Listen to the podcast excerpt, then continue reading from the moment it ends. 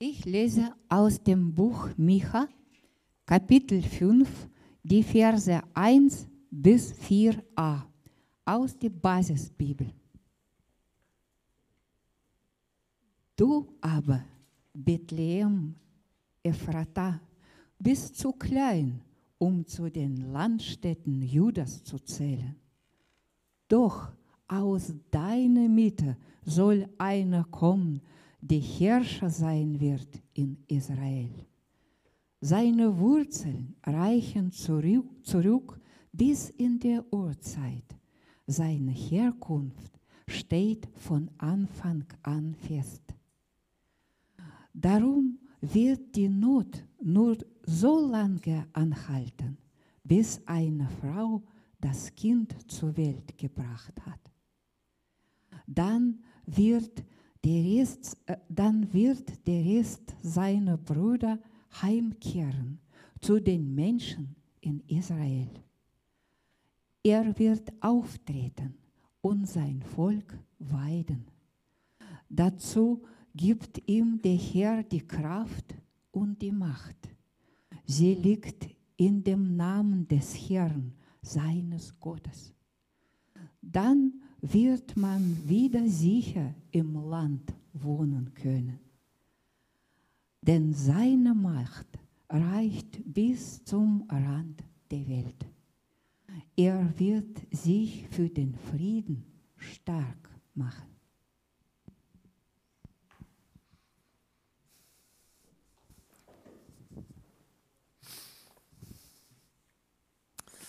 Wenn man die Verse jetzt liest, wenn man nach Weihnachten geboren wurde, weiß man sofort Bescheid.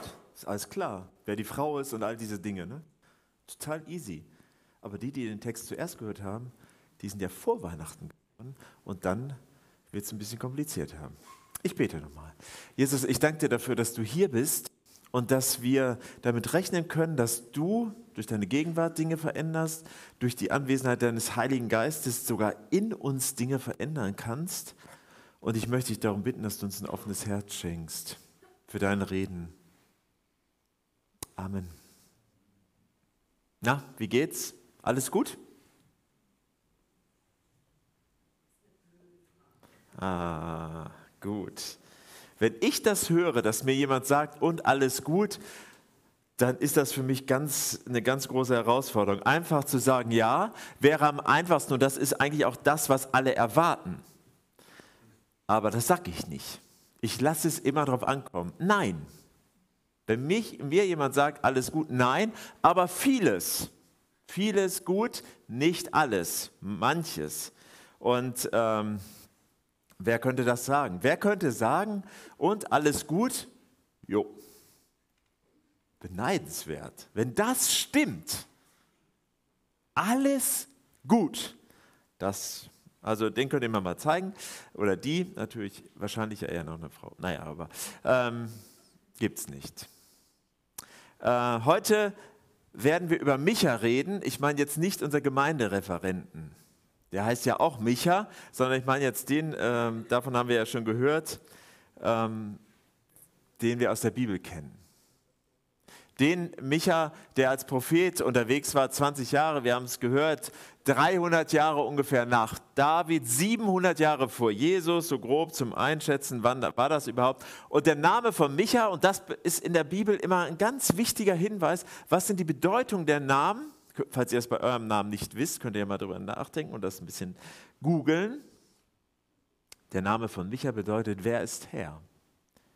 Oder ein kleines Wortspiel im Hebräischen, das erkennt man im Deutschen dann tatsächlich überhaupt nicht. Äh, bei dem Geburtstagsvers heute. Wer ist ein Gott wie du? Das spielt er mit seinem eigenen Namen. Wer ist Herr? Wer ist ein Gott wie du? All das steckt da in dem Namen.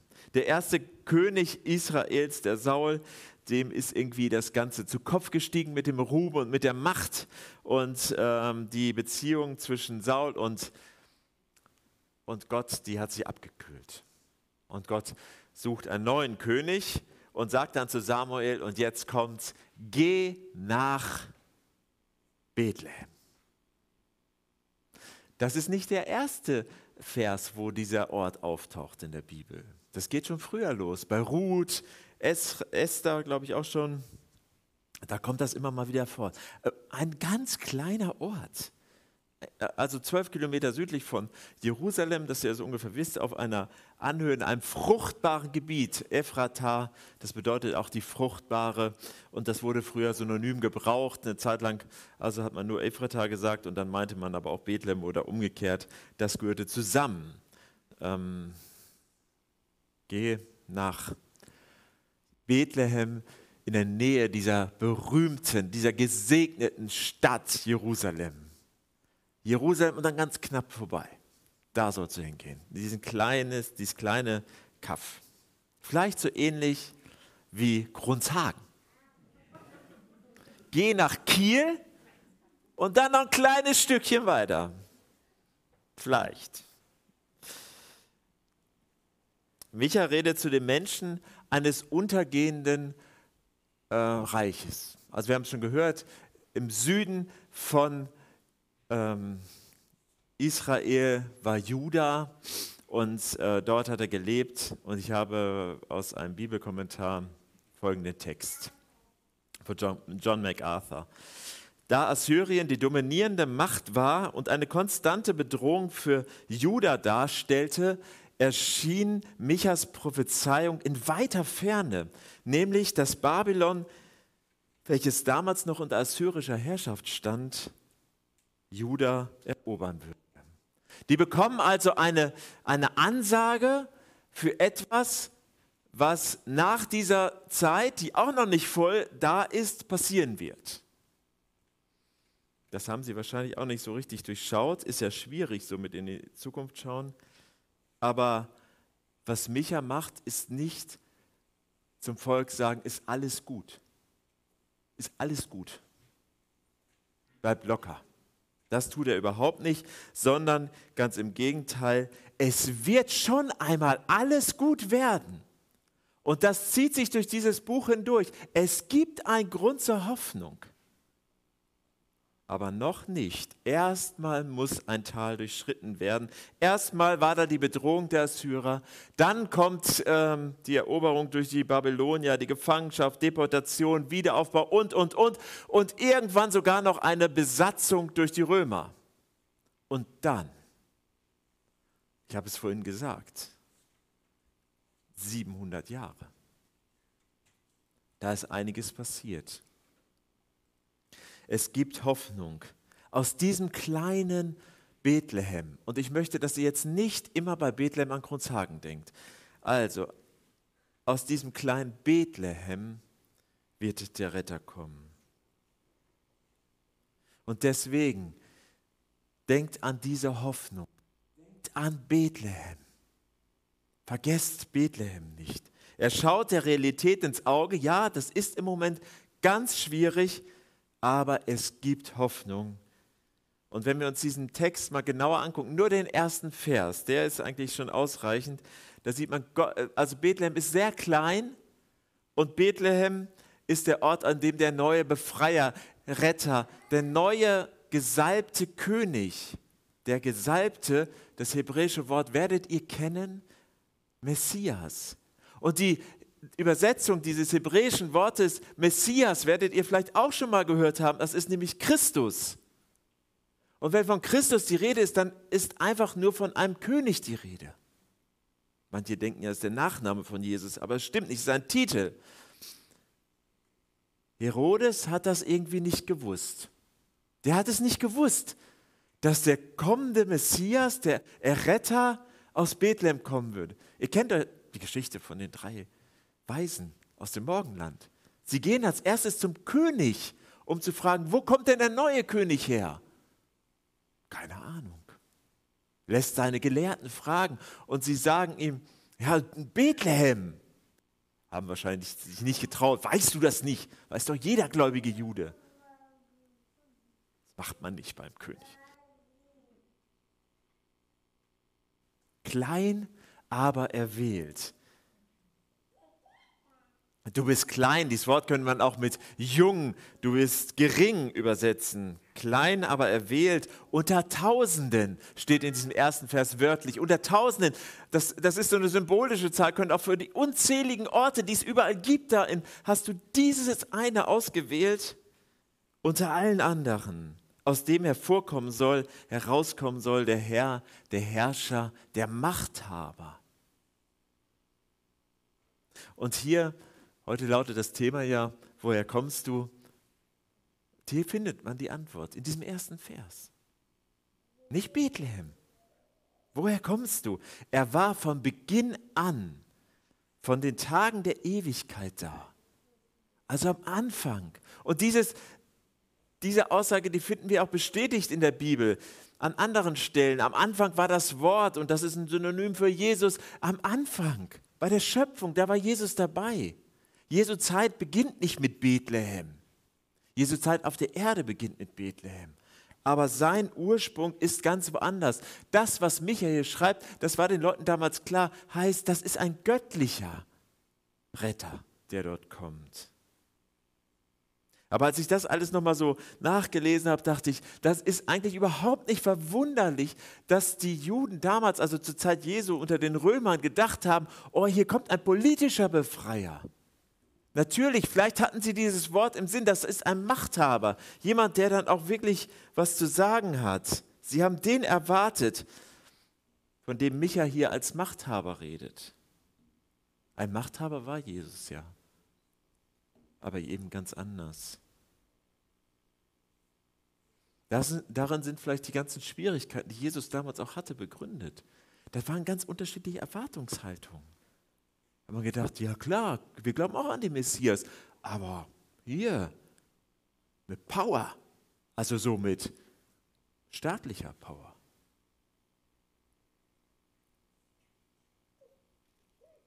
Vielleicht war es uns früher, ich spreche jetzt mal von einem Zeitraum drei Jahre, nicht möglich, uns, in diese Situation hineinzudenken unterdrückt zu werden, wie die, wie die Juden das von den Römern wurden. Besatzung zu erleben, eine gefühlte Ewigkeit, kein selbstständiger Staat mehr zu sein, so sehnsüchtig auf eine Erlösung zu warten. Ich glaube, das hat sich geändert, oder? Wir können ein bisschen mehr verstehen, wie die sich gefühlt haben. Ich sage nicht, ausdrücklich nicht, dass wir hier irgendwie unterdrückt sind oder gar besetzt. Aber uns unter diesen momentanen Bedingungen geht es uns hier in Deutschland wirklich sehr, sehr gut. Aber alle spüren diese Schwere und diese Last. 100 Bilder, die ich gehört habe von Schatten und Kälte und was weiß ich alles. Und alles stimmt irgendwie. Alle spüren diese Last, diese Schwere. Ich bin genervt von Corona bin bestimmt nicht der Einzige, der diesen Satz gesagt oder gedacht hat. Kein Mensch will es mehr hören. Wir wollen einfach wieder die Normalität. Alles, wie es früher war. Hm? Oder vielleicht auch nicht.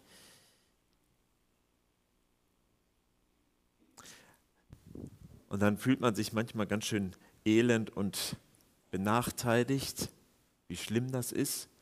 Und wenn man dann nur manchmal daran denkt, wie es Menschen geht, die auch in diesen Zeiten leben, aber gerade flüchten müssen, weil sie die, falsche Geschlecht haben, weil sie die falsche Religion haben, weil sie einfach im falschen Land wohnen, politisch anders denken, dann finde ich, ist unsere Situation schon gar nicht mehr so dunkel. Dann gibt es irgendwie ganz andere Maßstab. Aber egal wie, was bleibt, ist die Sehnsucht nach Veränderung. Wir wünschen uns, dass dieser Zustand endlich aufhört.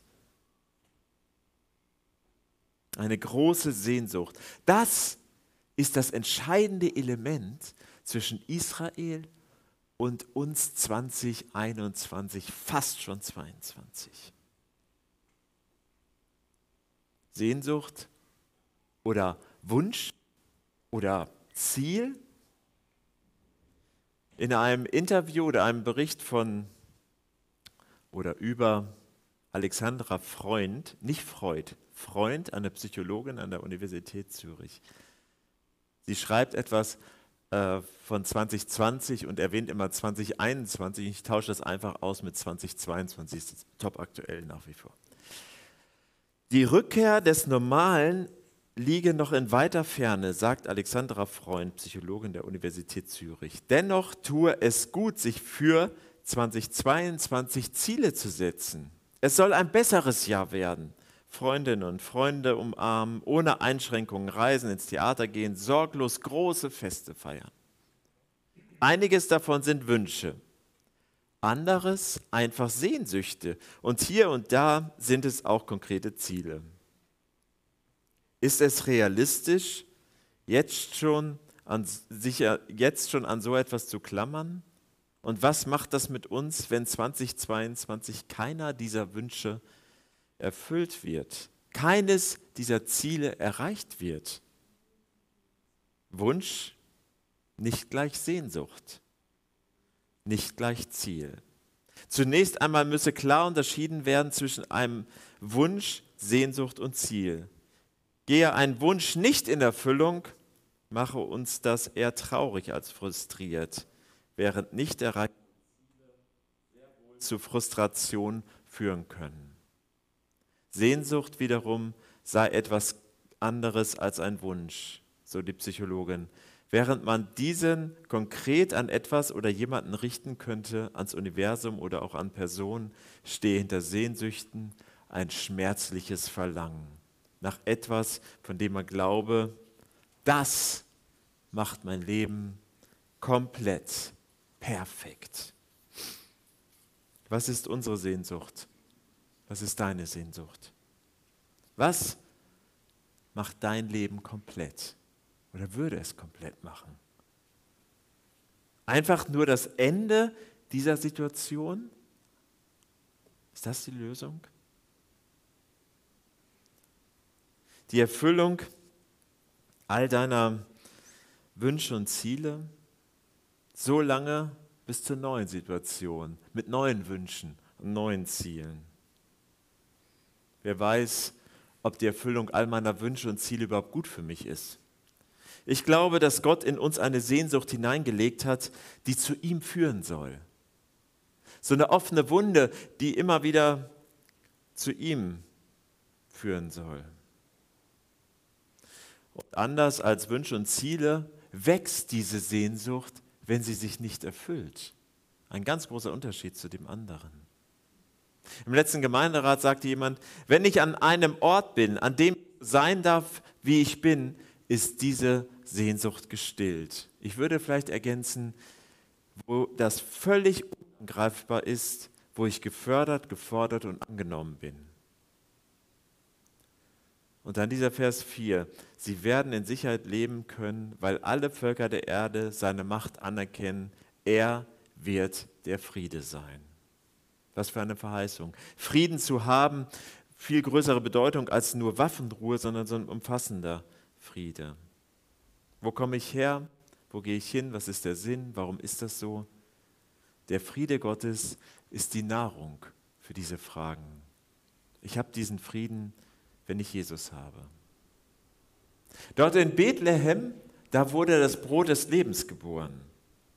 Wörtlich könnte man Bethlehem mit Brothausen übersetzen. Das würde ganz gut passen. Haus des Brotes, wo das Brot herkommt. Zum Beispiel Abendmahlsbrot, heute hier bei uns.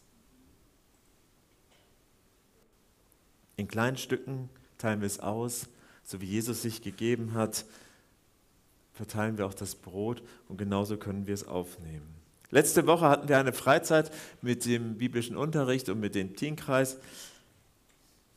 Und da hat Micha, also unser Micha jetzt wieder, eine Predigt gehalten. Und dann hat er gesagt, über die Frau am Jakobsbrunnen hat er gepredigt, Johannes Evangelium Kapitel 4, kann man, tolle, tolle Geschichte, tolles Ereignis. Und fast neben, nebenbei, so ein bisschen beiläufig, hat er gesagt, und Jesus, der hat dich in sein Team gerufen, gewählt, erwählt. Und ich, bei mir hat das sofort angedockt. Ich bin beim Sport, beim Wählen häufig früh gewählt worden. Früher. Und es gibt nur eine Situation, wo das nicht der Fall war. Einmal in meinem Leben bin ich als letzter gewählt worden. Eigentlich war ich sogar übrig. Da spielten sicherlich auch noch andere Faktoren eine Rolle, aber das ist mir im Kopf geblieben. Das ist mindestens 40 Jahre her. Und ich weiß das noch wie heute. Dieses Gefühl, du bist nicht dabei, du bist nicht gewollt. Das ist so tief verankert.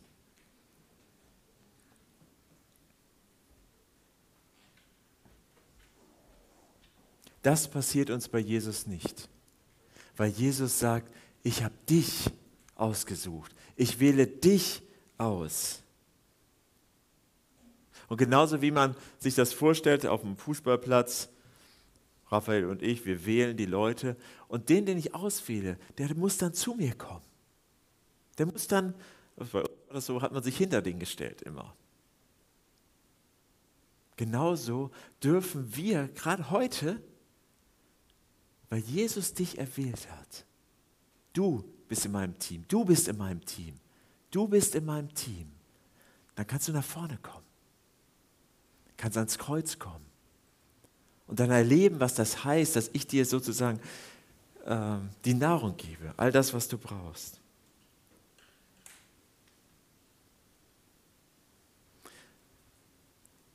Ein letzter, ganz kurzer Gedanke. Jesus, diese Sehnsucht, die wir in uns haben, nach Gott, nach der Erfüllung dieser Gemeinschaft, nach Angenommensein, nach Versorgtsein, das ist nur eine Sehnsucht. Es gibt noch eine andere. Und zwar die Sehnsucht Gottes nach uns. Und vielleicht macht es ihn auch erst vollständig, komplett, wenn wir bei ihm sind. Das ist der Wunsch Gottes nach uns. Diese Sehnsucht, dieses schmerzliche Verlangen hat Gott, wenn er an uns denkt. Er sehnt sich danach, ein schmerzliches Verlangen. Deshalb komm ganz bewusst zu ihm. Egal, wo du gerade in deinem Glauben stehst. Vielleicht kannst du im Moment nur sagen, ich will das, ich wünsche es mir. Aber ich kann nicht sagen, dass es so ist. Vielleicht sagst du, boah, ich stehe mit beiden Beinen so im Glauben und mir geht es richtig gut. Ja, wunderbar. Dann wirst du vielleicht im Moment als Mittelfeldstratege gebraucht. Komm ganz bewusst zu ihm, komm nach Bethlehem, zu deinem Nachhause. Es ist der Ort, an dem Gott uns versorgt, behütet und Hoffnung schenkt. Dieses Abendmahl kann uns helfen, unsere Perspektive zu ändern. Von ich stehe an deiner Lippe zu und lass mich dein Kripplein werden. Leg du dich bei mir hinein. So wie das Brot in mich hineinkommt, verteil dich in meinem ganzen Körper. Ich möchte, dass Jesus sich bei mir ausbreitet. Sehnsucht, dass Jesus mein Leben komplett macht. Die Sehnsucht, dass er diese Sehnsucht stillt. Bitte noch einmal. Danke, Jesus, dass du da bist. Und für dich gibt es viele Namen, zum Beispiel Immanuel oder Emmanuel. Und wir bitten dich, dass du, dass du zu uns kommst und uns ausfüllst, unsere Sehnsucht stillst. Schenk uns den Mut heute hier ganz bewusst zu kommen, im Bewusstsein, dass wir dich damit auch aufnehmen und dass wir uns aufmachen an diesen Hoffnungsort. Amen.